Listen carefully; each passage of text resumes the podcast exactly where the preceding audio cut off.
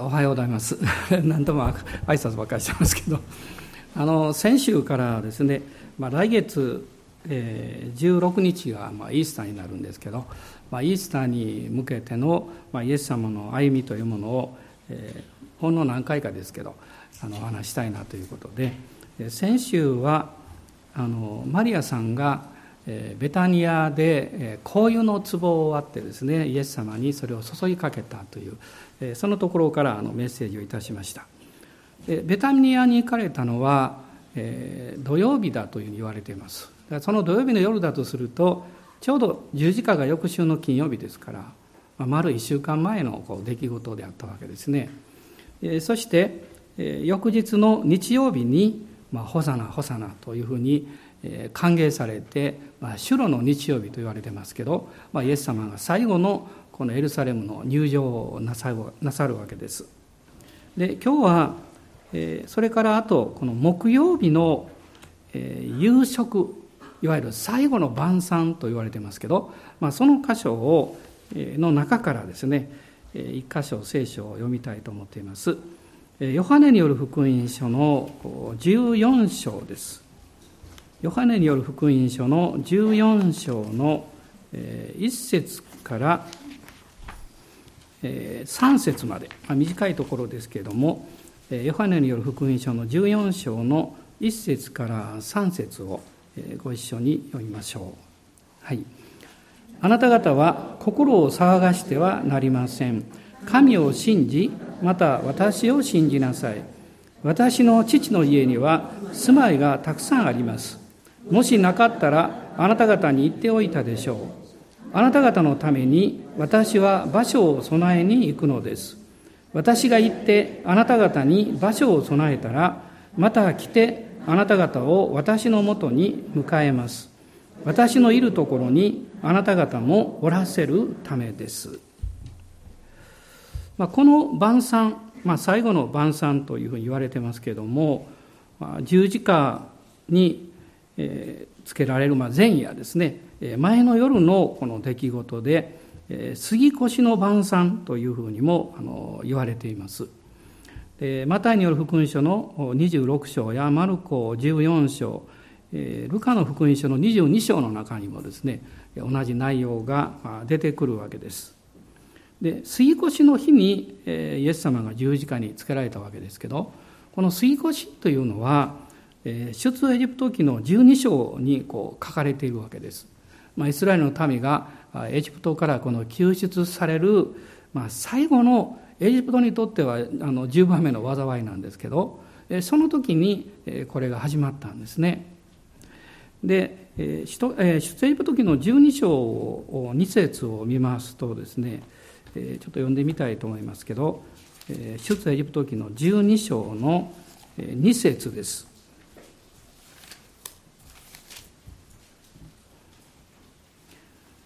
イスラエルの全改宗に告げて言え、この月の10日に、おのおの、あ、ごめんなさい、2節からです、ごめんなさい、2節からね。この月をあなた方の月の始まりとし、これをあなた方の年の最初の月とせよ。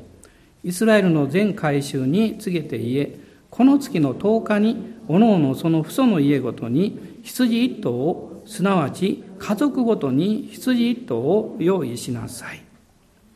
でこのイスラエルのカレンダーというのが、まあ、ここから始まったということが、まあ、ここに出てくるわけです。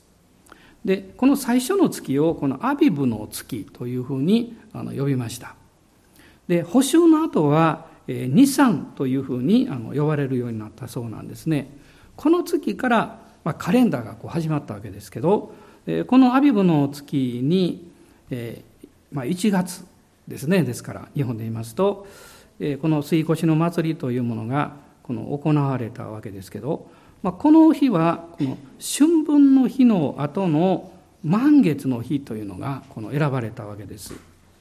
まあ、現在の私のカレンダーで言いますと、まあ、3月末から4月の初旬にあたる、まあ、そういう時になります。でこのアビブの月の、えー、10日にですねさっき書かれてましたけど一切の傷のないオスの子羊が選ばれてそして14日にこの子羊が、入り口のところでこうほふられたわけですね。そしてイスラエルの民がその家の中に入ってそのほふられた家の入り口の門柱とそれから鴨居ですね。上と両方横ですね。そこにほふった子羊の血を塗ったわけです、まあ、出エジプト記の12章、見ていきますと、主がその血を見てその家を通り過ごされることによってまあ、長男、長子がですね撃たれて死ぬという災いからまあ守られたわけです。でその子羊というのはですね一切のオスの子羊でなきゃいけなかったんです。その骨を折らなかった。でその肉をその中にいる家族が食べたんですけどその食べる時はですねちょうど旅立ちをする服装で食べなきゃいけなかったんです。まあ、私は聖書を読んでいて時々なんで神様はそういうのをおっしゃるんだろうと思うことはいろいろあるんですけど、まあ、一つはそれは将来にわたるこの予表というものがまああるんですね。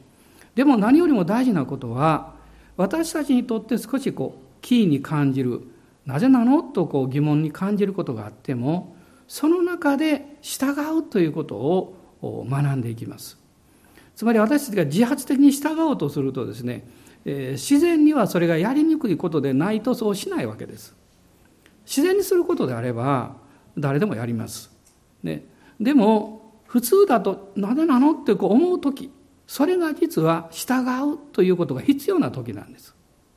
まあ、神様はえそういうふうにしてイスラエルの民に信仰の従順というものをこの教えていかれたわけです。でこの杉越の祭りの日に向かってイエス様がこうエルサレム入場なさってやがて翌日は十字架につけられるというその前の夜ですねこの夕食を弟子たちと共に持たれたわけです。それを私たちは最後の晩餐というふうに呼んでるわけです。でこの4つの福音書を見ますとヨハネによる福音書だけが一つ違うところがあるんですね。それは何かっていうとですねこの最後の晩餐の時に実はその晩餐の終わりに主の晩餐と言われるものをイエス様が弟子たちに持つようになさった。それは何かっていうとパンと杯を特別に取ってですね契約の地としてその弟子たちとの関係を新たになさったわけですつまりそれが今いわゆる今私たちが持っている生産式ですでこれが実はこの最後の晩餐の時にですね、まあ、主が定められたんですね。で3つの福音書はそれを書いてるんですけどヨハネによる福音書だけはそのことには触れていません。いわゆるこの前半の杉越の晩餐ということだけをま書いているわけです。でヨハネという人は他の3つの福音書と違ってですねその神の御子キリストが私たちのとこに来られたんだと。そのことを非常に強調しています。ですからその最後の晩餐のこの内容を見ますとですねヨハネだけがたくさんのこうスペースをとって詳しくその中でイエス様が何を話されたのかどういうことがあったのかということをまあ記しているわけです。まあ、章で言いますと、まあ、13章からこう17章までこうずっと書かれているんですね。でこれを記したヨハネという人は十二弟子の中で一番若かった。で一番若い人はですね主賓の右側に座ることを許されたようです。といっても座るって言っても当時は横になって食べてるわけですけどね。えー、私は子供の頃横になって食べると牛になるとか言ってお父さん怒られましたけどもうイスラエルではですねこうリラックスして食べるんでしょうね。でヨハネはちょうどイエス様の右側にこうちょうどこう手前のような形ですかね。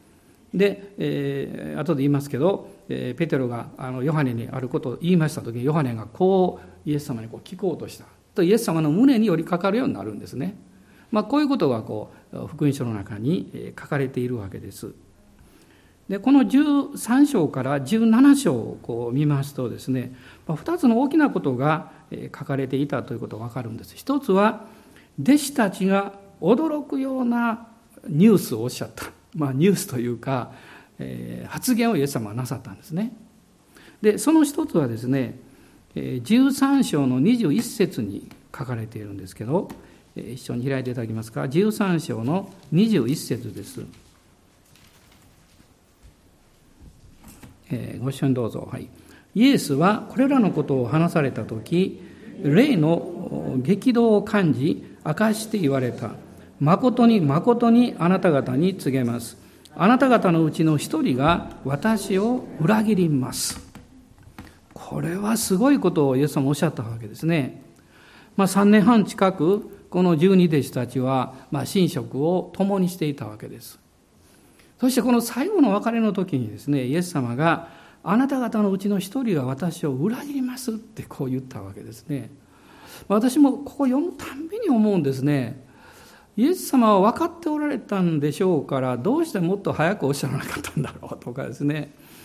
あるいは、え、裏切るものを知っていて受け入れ続けられたというところに、ご自分のこう願いや思いではなくてですね、神様の御心と計画を受け止めていくというイエス様の従順があったんだということを考えさせられます。私だったらですね、もう裏切ると分かっとったら早くからもあんた出ていけみたいな感じでね、そうすると思うんですね。あるいはそんなことでなくっても、え、自分の気に入らないことが何かあると、できるだけそれを早く引き離そうとします。でも、イエス様のこの父なる神に対する人間となられた面からの従順というのはですね、常に父の御心に従うというところにあったわけです。私たちも神様の導きに従っていくときに、たま、時にはね、自分の神経をちょっと逆なでされるような経験をするかもしれません。嫌だなと思いながら、なぜなのと感じながら、私はどうも気に食わぬよ、このことはと思いながらですね。でも、主がおっしゃるんだったら、私はそれを受け止めていきましょう。まあ、これが、イエス様が父なる神様に従順に歩まれたということの、まあ、すごいところだと思うんですね。で、13章を見ていきますと、まあ、13章はイエス様が奴隷の仕事なさった。この弟子たちの足を洗われてタオルで拭かれたという話が出てくるんですけど、それをなさった理由というのが、この13章の前半のところに書かれているわけです。一節ですね。さて、杉越の祭りの前に、この世を去って父の身元に行くべき自分の時が来たことを知られたので、世にいる自分のものを愛されたイエスは、その愛を残るところなく示された。まあ、ここを見ますと、イエス様も、えー、その時、その時が来た時に、父にそのことが起こるということをこう強く示されたんだなということがわかります。まあ、ここには、えー自分の時が来たことを知られたというふうに書いてますから、まあ、もちろん以前から分かってたんですけどでもそのタイミングが今だというのはですねこの時に分かったわけです。えそしてその時にイエス様がなさったことは弟子たちを弟子たちに対してその愛を残るところなく示されたというふうに書かれているわけです。私はここを読むと感動を覚えるんですね。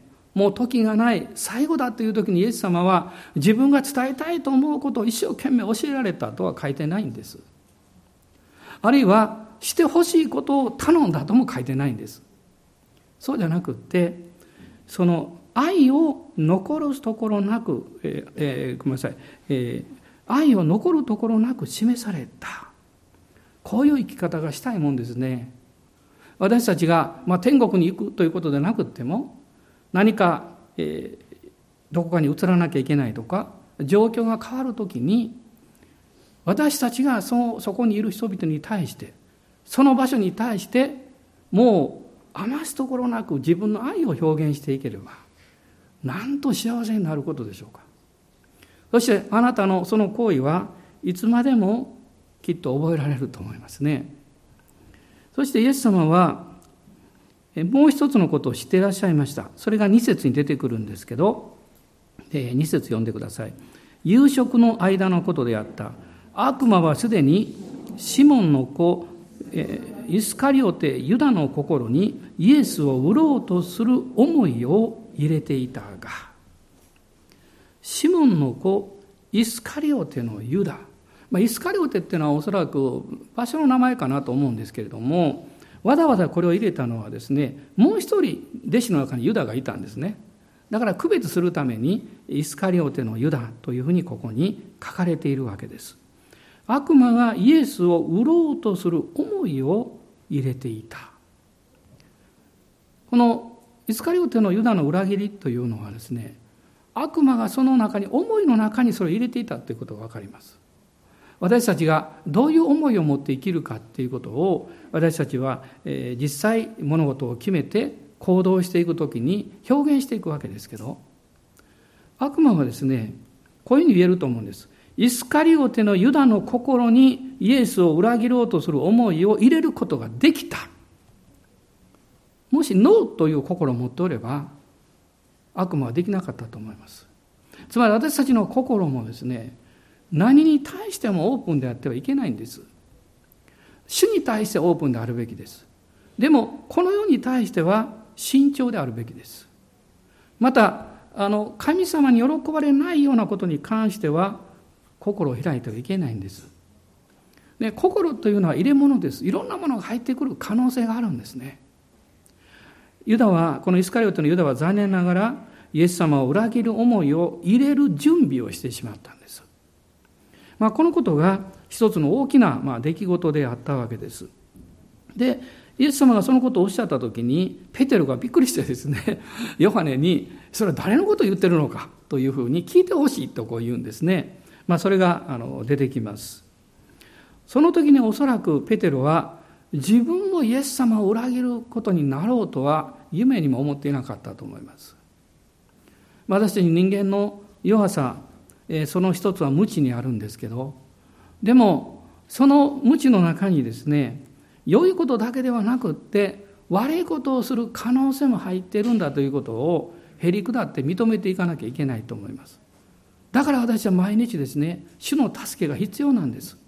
主は今日も一日あなたを裏切ったりあるいは人々を悲しませるようなそういう生き方をしないようにしよう助けてくださいという祈りが必要です。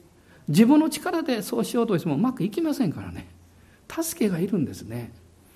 そのようなへりくだりをユダが持っていたらどうなったんだろうかなと考えることがあります。そしてもう一つのびっくりするようなことをイエス様おっしゃったんですけど14章の19節に書かれています。14章の19節です。今はしばらくで世はもう私を見なくなりますしかしあなた方は私を見ます私が生きるのであなた方も生きるからです。まこの14章の2節にもよく似た言葉が出てくるんですけど、私は場所を備えに行きます。まあ、ここから去っていきますとイエス様おっしゃったんです。これは弟子たちにとってですね、まあ、なんというか、ショックの上のショックだと思うんです。あなた方の一人が私を裏切りますとイエス様おっしゃってですね、そして私はもうすぐあなた方からいなくなりますと言ったんです。どうどうするんですかって弟子たちは思ったと思うんですね。まあ、こういうこの2つのショッキングなことをイエス様はこの最後の晩餐の中でおっしゃったわけです。でもこの時にですねイエス様は大切な彼らに対するメッセージというものを実は4つ語ってるんですね。まあ詳しく4つ話すことはできないかもしれませんけどこの4つのメッセージというのはそういう試練がある困難があるでもあなた方は決して恐れる必要がないんですよということなんです。それを示すためなんです。その第一番目のメッセージは何かっていうと、13章の14節に出てきます。13章の14節です。あなた方に新しい戒めを与えましょう。あなた方は互いに愛し合いなさい。私があなた方を愛したように、そのようにあなた方も互いに愛し合いなさい。最初のメッセージはですね、互いに愛し合いなさいということです。まあ、さっき申し上げたように、この13章の前半の中で、自分の時が来たことを知られて、世にいる自分のものを愛されたと書いてます。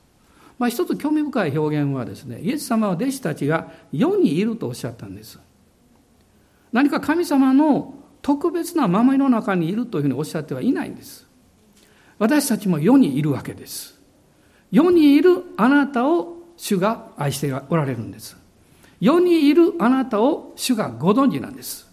世にいるあなたを主が導いてくださるんです。そして、イエス様はですね、この弟子たちの足をこの現れたわけです。まあ、弟子たちはこの驚いたんですけど、この13章の14節を見る見ますとですね、互いに足を洗い合うべきですと主がおっしゃいました。まあ、もちろん文字通りこの足を洗い合うというのはすごいことですね。まあ、日本でもある教会はそれしていますけど、えー、私もあのハワイにおりました時に1度か2度だけそれを経験しました。皆さんが座って順番にね足をこう洗い合うんですけどなんかこう人の足を洗ったり洗ってもらうってね家族以外ではあまり慣れてませんからね。ちょっと最初はどうしようかなと思うんですけど、えー、でもこう祈りながらこう足を洗ってくれてる姿を見た時にですねものすごい感動しました。ものすごい感動しました。そして、えー、私もある男性の足を洗いましたけどその時に本当に愛があふれてきました。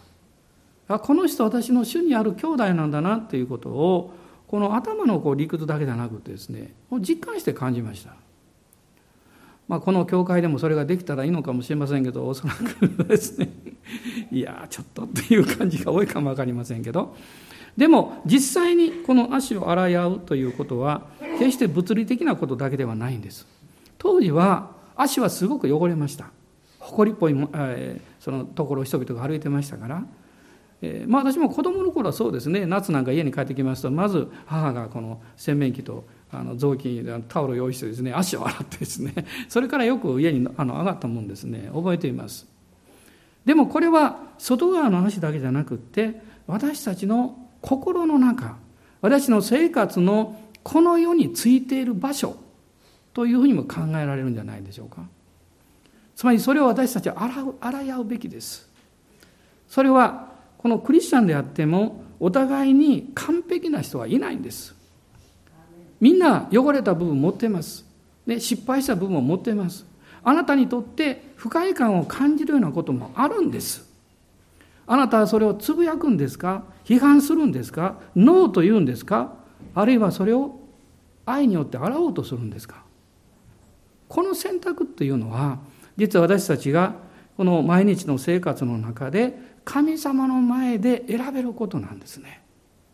洗い合うというのはそれはまさにお互いが弱さを告白し合いそして許し合うことだと思います。受け入れ合うことだと思います。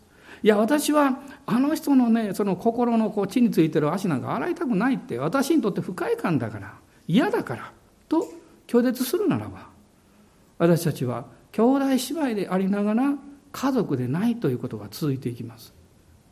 世の中で実際に見てもそうですけど家族がそして兄弟がね本当にこう仲が悪いということほど悲しいことはないです。ね、なぜ兄弟姉妹なのに愛さないんだろうとこう考えてしまいます。でも主にある家族であるこの教会の中においてもそういうことは起こりうるんです。ね、起こりそのことが起こったからといってあなたが特別に悪いという意味じゃありません。私たちはそういう人間性を持っています。そういう性格を持っています。好みも違います。また、感覚も違います。あなたがいいと思っている匂いも、ある人にとっては嫌いかもわからないし、あなたが良いと思っている方法も、他の人にとっては嫌かもわかりません。だからこそ、お互い足を洗う洗い合う必要があります。許し合って、そして受け入れ合っていくということを告白する必要があります。イエス様は互いの足を洗い合うということをここでおっしゃったんです。でこれが互いに愛し合うということなんです。もしお互いが許さないで責め合っているとですね悪魔がつけ込んできます。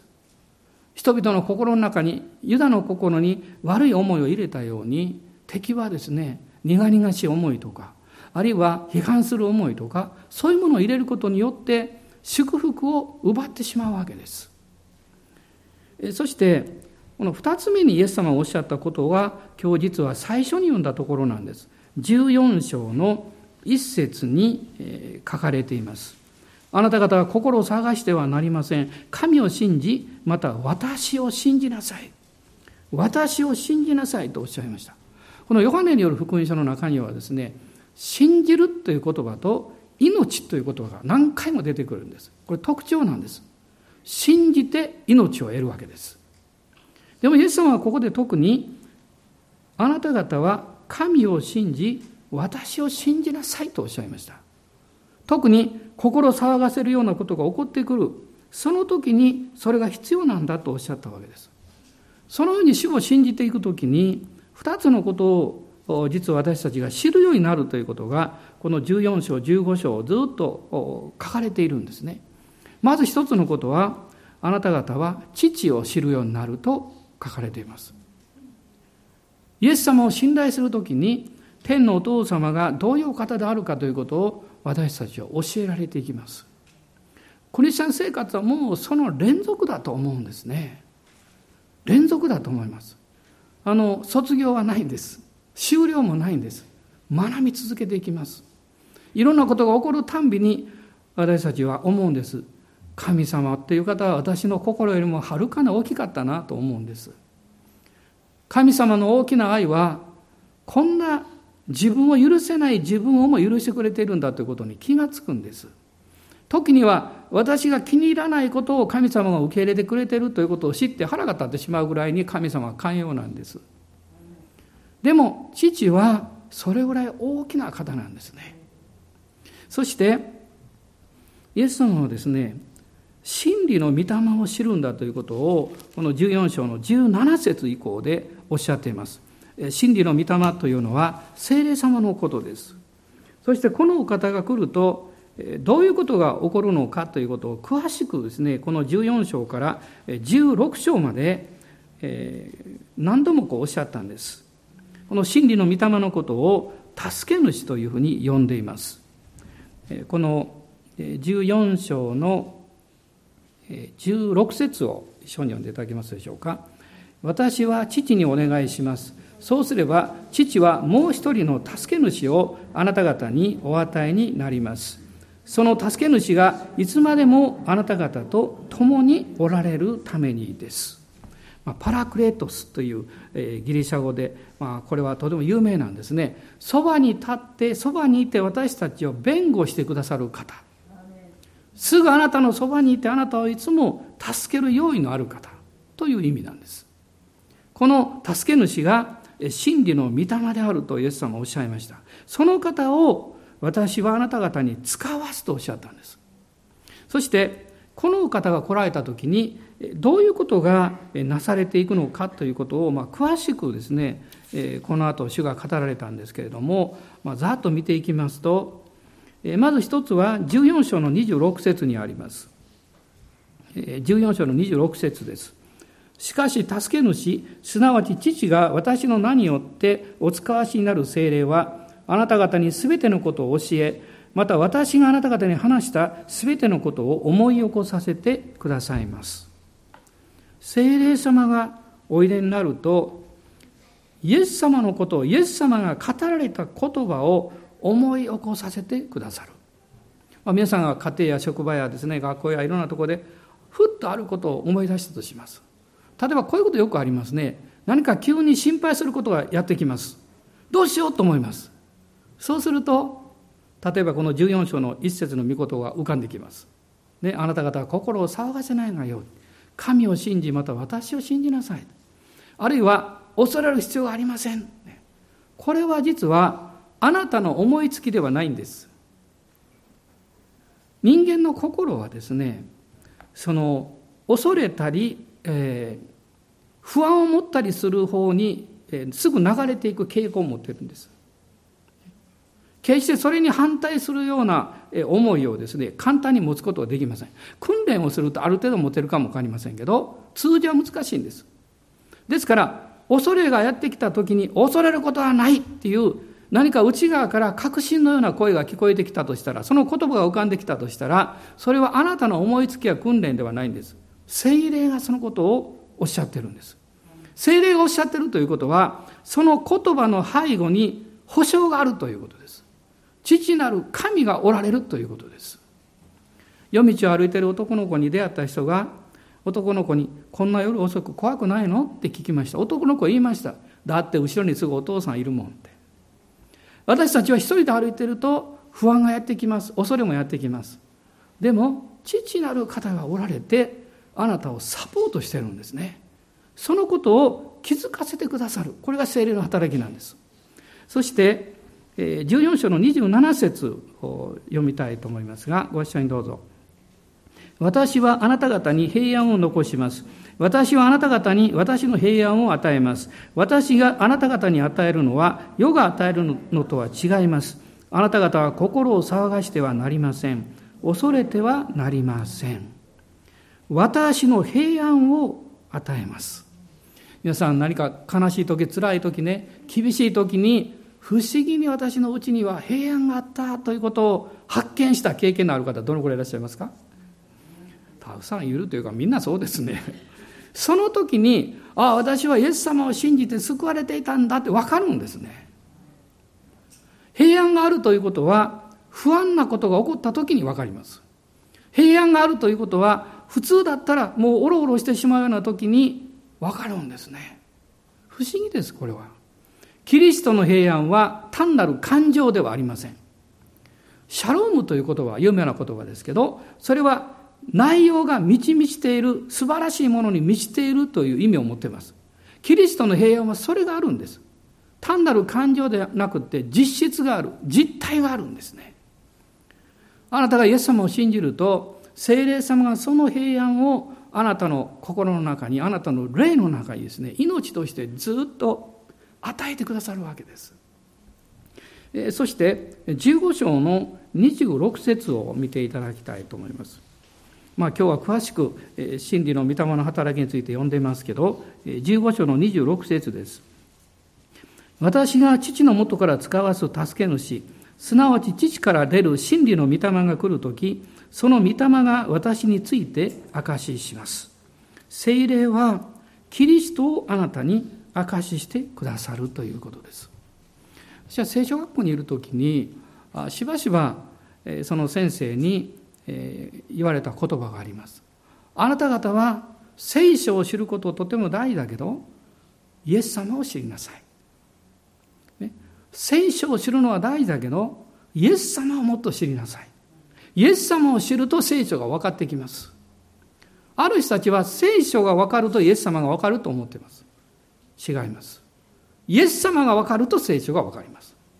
でも、聖書だけ理解してもイエス様は分かりません。そこに精霊が働かれて命をに触れさせてくださらないとわからないんです。このキリストをですね、精霊はあなたに証ししてくださるとこういうふうに書いてます。それから4つ目ですけど、16章の8節です。16章の8節その方が来ると罪について義について裁きについて世にその誤りを認めさせます。口語訳では世の人の目を開くと書かれていました。真理の御霊はあなたの霊的な目を開いてくれます。私たちには例えば理性的な目というのもあります。それによって物事を私は理解していくんです。心の目というのもあります。心の目というのはその理性だけではなくって情緒やこの感情、ね、そういう面において見させてくれるわけです。ところがもう一つ霊の目というのがあります。これは直感力です。その心の目や、ええー、あるいは理性の目あるいはこう、まあ、肉体の目ですね。それで見えないものを見せてくれます。これは精霊の働きによってですね神ご自身を教えると同時にイエス様の十字架によって罪許された私が神様とのつながりその命の道を歩くことができるものにされたということが分かるからです。まあ、今朝一人の素晴らしい青年のために祈りましたけど、まあ、祈ってほしいというふうに来ましたんで祈りましたけど私は別に彼に聞かなくってすぐこう言いました。私が祈るようについて祈ってねと言いました。彼は「はい」と言いました。そしてイエス様を受け入れる祈りをしました。私はすでに聞く前に彼にはその準備があるということが分かったからです。だから心を開いてイエス様を受け入れますはっきり祈られましたそれは何か、その青年の中にですねもう聖霊様働いていらっしゃって理解でもなく、えー、なんていうか感情だけでもなくですね霊的な領域を開かれた。つまり霊的な領域が開かれるということは、神に対する深い渇きを持つということです。神に対する渇きというのは、霊的な目が開かれないとわからないんです。そして一番悲しいことは、クリスチャンにとって悲しいことはですね、霊的な心が閉ざされてしまって、他のことがあのオープンになることです。そうすると世の方に向いていきます。でも、その人の霊的な目が開かれると、神様に変えることができるんですね。あの、えー、テモテの第二のところに悲しい一つの出来事が書いてますね。パウロが書いてますけど、デマスは世を愛し去っていったと書いてます。で私は長い間ですね、ああ、デマスってそんな人かって、私たちにデマスのようになるなってパウロが言ってるんだろうなと思ってました。もちろんそうでしょう。でもよく考えてみるとですね、世を愛して去っていった人はデマスだけじゃなかったと思います。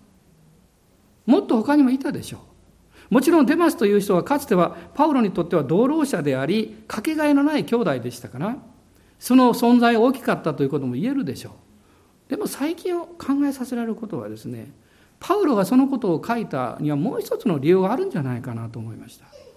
つまり、このデマスは、この世に心を開いたために霊的な目が正されてそして去っていったけれども必ず帰ってくるということを信じていたということですよ。もちろん彼が帰ってきたかどうかは分かりません私たちには。でもこのデマスは世を愛しというこの言葉の中にパウロは人を裁きません。そうでしょ？ね、もちろん真理に対して厳しいところはあります。でも人々をこうこう何かこう裁いてですねあのこれはどうしようもないやつだみたいなそういうことを彼は好まない人であったということよくわかります。彼は彼にデマスに帰ってきてほしかったんでしょう。もう一度イエス様のところに。そしてチャンスがあるということを彼は信じていたと私は思うんです。だから書いたんだと思います。私はデマスをですね、この世を愛して去っていったというそういうことだけの見本にすべきではありません。去っていっても変えるチャンスは残っているんだということを信じるその入り口にすべきです。私は信じますって。聖霊様がもう一度心の目を開き、霊の目を開いてくださったら、その人は必ず変えてきます。えー、まあ、最近ですね、50年ぶりにあのある人への方に会いましたけど彼は熱心なクリスチャンでしたけど、えその後いろんなことがあって、え教会から離れてしまいましたその会った時に彼が私を見てですね私何も言ってないのにね。私言うんですね「いや俺はダメやからな。教会から離れたし」って。自分から言うんです。その時私思ったんです。そんなこと私何も思ってないし責めるつもりなんか全然ないのに人は主の愛を知っているので主から離れると責められるんだなと思いました。ね、イエス様を信じていたことが良かったのでなかったら、私はダメになってしまったとは言わないはずです。良くなったというはずです。でもそうじゃないんです。で、私すぐに言ったんです。心配しなくていいよって。君もまた教会に来れるんだからと言いました。私たちはそっちの方を信じます。サタンは反対なことを言うでしょう。でも私たちは、主がそんなことは願ってない。ね、一人の人も滅びることをイエス様は願ってない。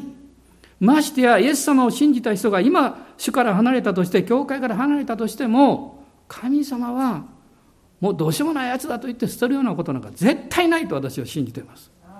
もしそうであったら私なんかとっくに捨てられてます。神様はそんな方じゃないですよ。主は愛してらっしゃるんです。だから私たちも諦めてはいけないんです。祈る必要があるんです。ね、その受け入れる表現をすべきなんです。この人は離れたんですよとか、なかなか信じないんですよとか、そんな悪魔の使いのような言葉を使ったらダメなんです。この人は心は開いてるんです。優しい人です。信じてる私を助けてくれてるんですと言うべきです。必ず、イエス様の素晴らしい弟子になるんですよと言うべきですよ。いや、そんなこと俺は知らんよと言っても、いや、私は信じてますと言うべきです。だって神様はあなたよりもそれを信じておられるはずですから。だからイエス様はおっしゃったんで、弟子たちに、私を信じなさい。信頼しなさい。そこには私たちの思いや理解をはるかに超えた神様の大きな計画があったんですよ。計画があったんです。誰があの迫害者のトップリーダーのパウロが救われるなんて考えたでしょうか誰が奴隷船の船長がクリスチャンになって神を褒めたたえる賛美を作るなんて考えたんでしょうかそんなことは考えられなかったと思いますよ。神だけがそれを知っておられたんです。その私たちが理解しえない、わからない領域を信じる人と信じないで否定的に考える人と2種類いるんです。私は信じる人になりたいと思います。私は信じるを選びたいと思います。皆さんいかがですか？皆さんもそうでしょう。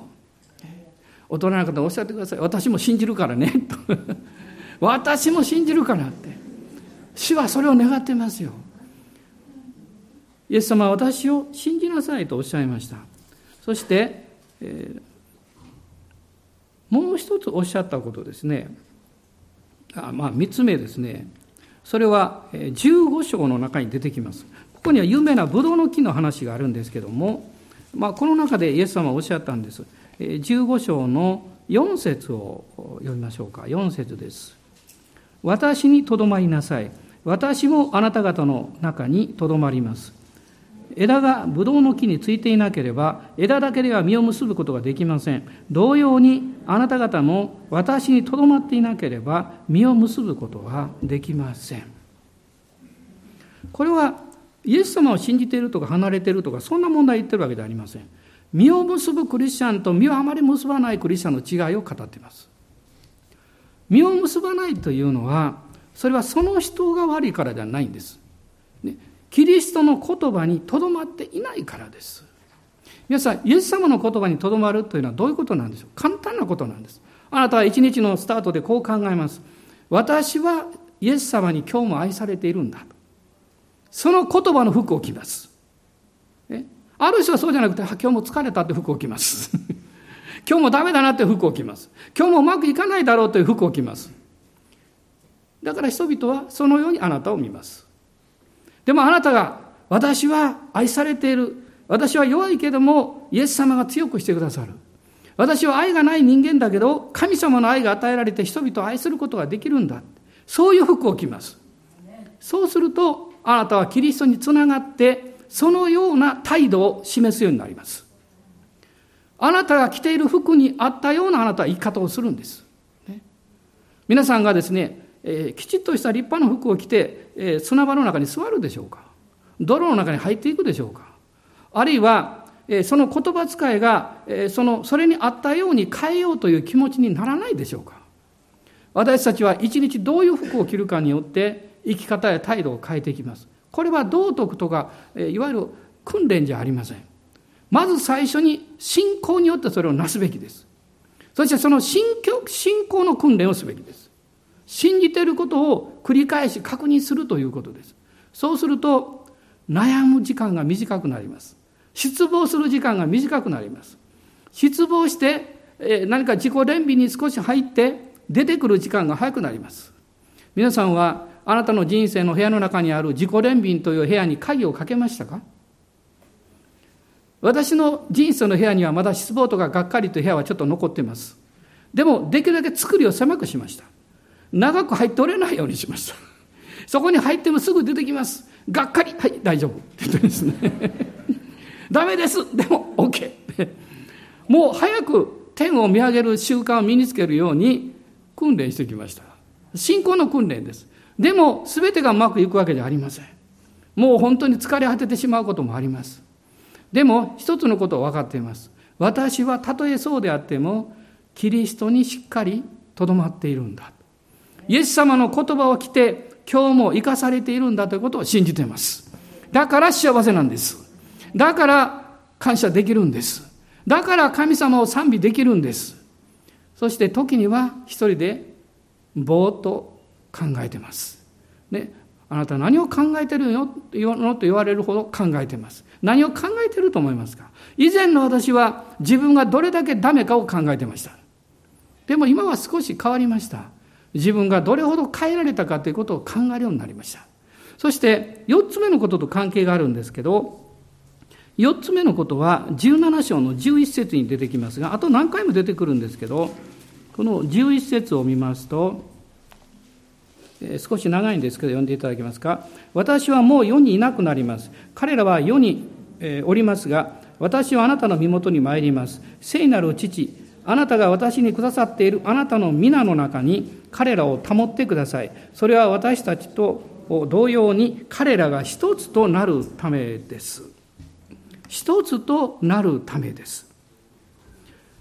父御子聖霊様が一つでいらっしゃるように第一ヨハネを見ますと私たちもこの一つであるというのは交わりを表しています。この神の交わりの中に救われた人が入っていきます。そうすると御子イエス様の血があなたや私を清めてくれます。性別してくれます。神のものであるということを確認させてくださいます。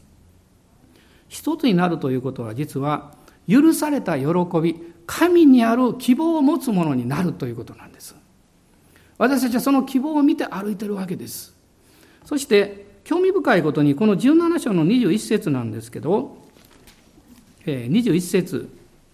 一つになる目的の一つがここに書かれています。首都の交わりの中に入ることがありますがもう一つのこと。23節です。私は彼らにおりあなたは私におられます。それは彼らが全うされた全うされて一つとなるためです。それはあなたが私を使わされたこととあなたが私を愛されたように彼らをも愛されたこととをこの世が知るためです。この世が知ると言っています。世は知識を知りたいわけじゃありません。世は情報を知りたいわけじゃありません。世は命を知りたいんです。あなたの持っている神様から与えられた喜びや平和や愛や希望を見たいんです。灯台があっても光が出ていなければ単なる飾り物です。しかしどんなに小さい灯台でも光が放たれれば大きな船をも助けることができます。私たちの存在の大きさが問題ではなくってあなたがこの光を放っているかどうかが問題です。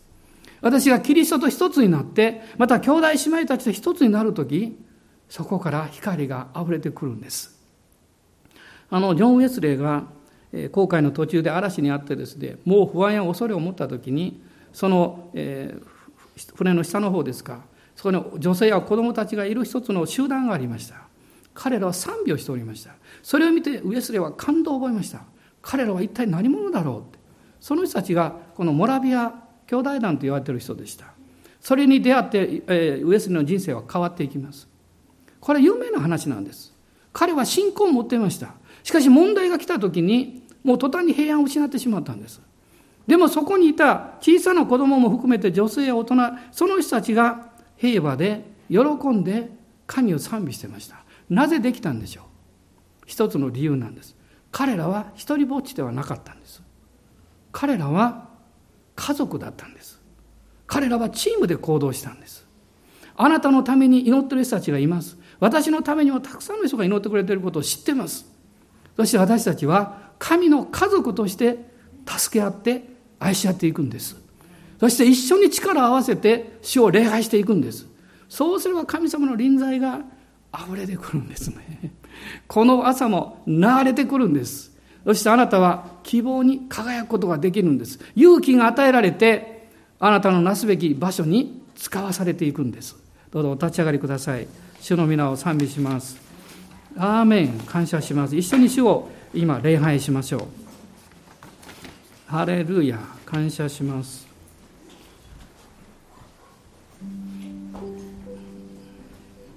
アーメン。今あなたの環境や状況がどういうところに置かれているんでしょうか、まあ、それがどういう状況であったとしてもあなたがイエス様を信頼してそのお方を見上げていくならば主があなたを確実に導いてくれています。恐れないようにしましょう。キリストの言葉を着て歩きましょう。アーメン。感謝します。今一緒に主をあがめましょう。ハレルヤ。ハレルヤ。アーメン。ハレルヤ。アーメン。ハレルヤ。主よ。おーハレルヤ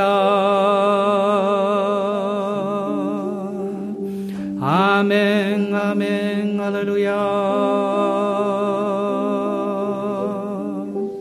あなたが主を褒めると恐れが逃げ出していきます。あなたの古き人間性のその現れが清められていきます。主の平安と愛と希望があなたの心にやってきます。ハレルヤ、感謝します。ハレルヤ、感謝します。アーメン、ハレルヤ。イエス様はこのために十字架にかかってくださったんです。あなたは私を許すためです。そして許すだけではありません。命を与えるためです。この命によってこの週も生かされていきましょう。アーメン。アーメン。アーメン。ハレルヤ。おーイエス様感謝します。ハレルヤ。メン。ハレルヤ。おレルヤーメンハレルヤオーラサンバラララシリビガラハンダーララスローリアもうあなたは孤独ではありません。あなたは一人ぼっちではありません。あなたには主がいらっしゃる精霊がおられる。そして神の家族がいます。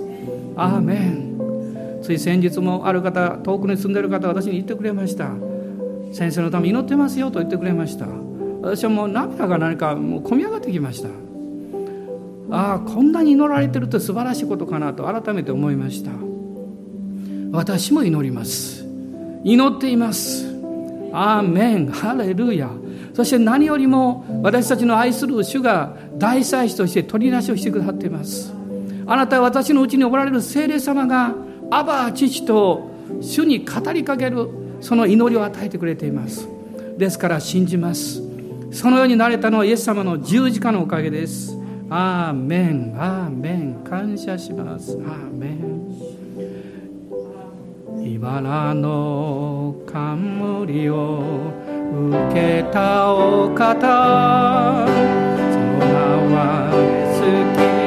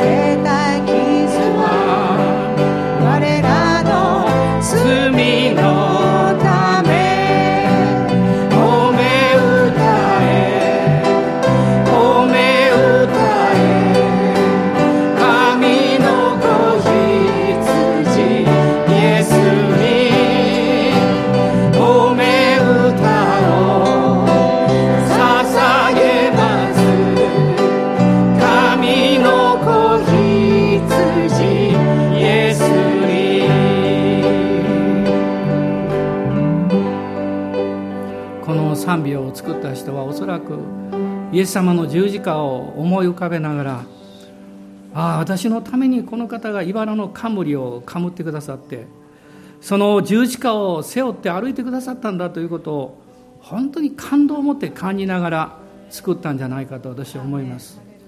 私でさえもこの賛美をしているともう涙があふれてくるんです時々。主はそれほど私あなたを愛しておられます。この主の十字架をもう一度深く感じながらこの賛美を一緒に皆さんしましょう。そして主に栄光を返しましょう。アーメンアーメン。茨の冠を受けたお方。その名はイエス・キリスト。神の子羊。肩に食い込む。十字架を背負う。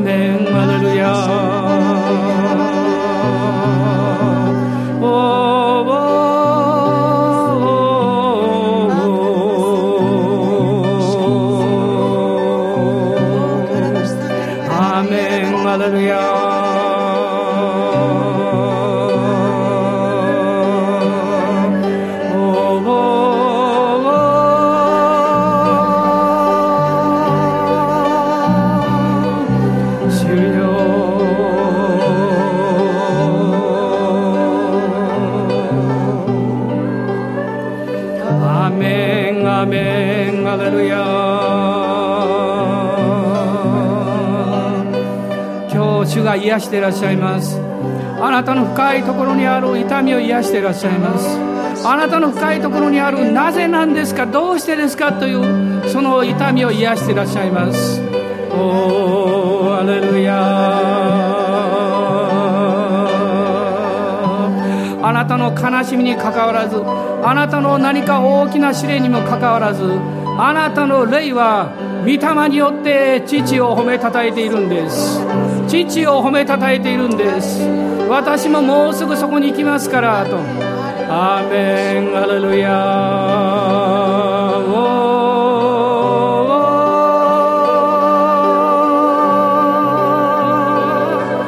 アーメンアーメンアレルヤ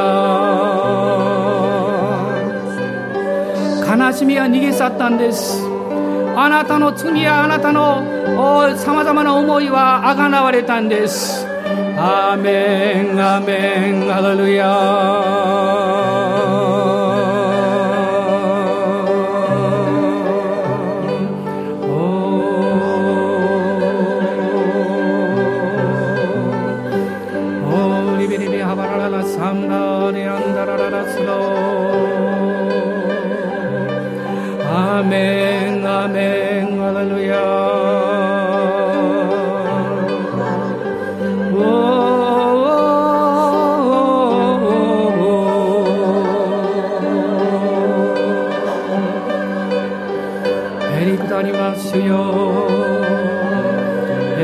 下りますよ。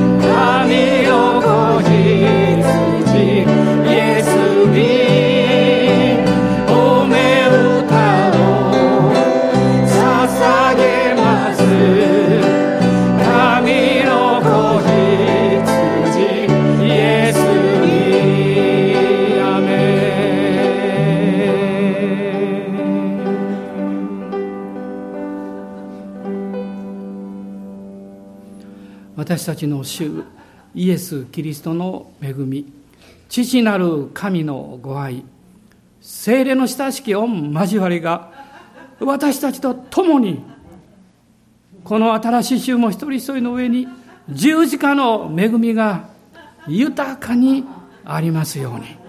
アーメン。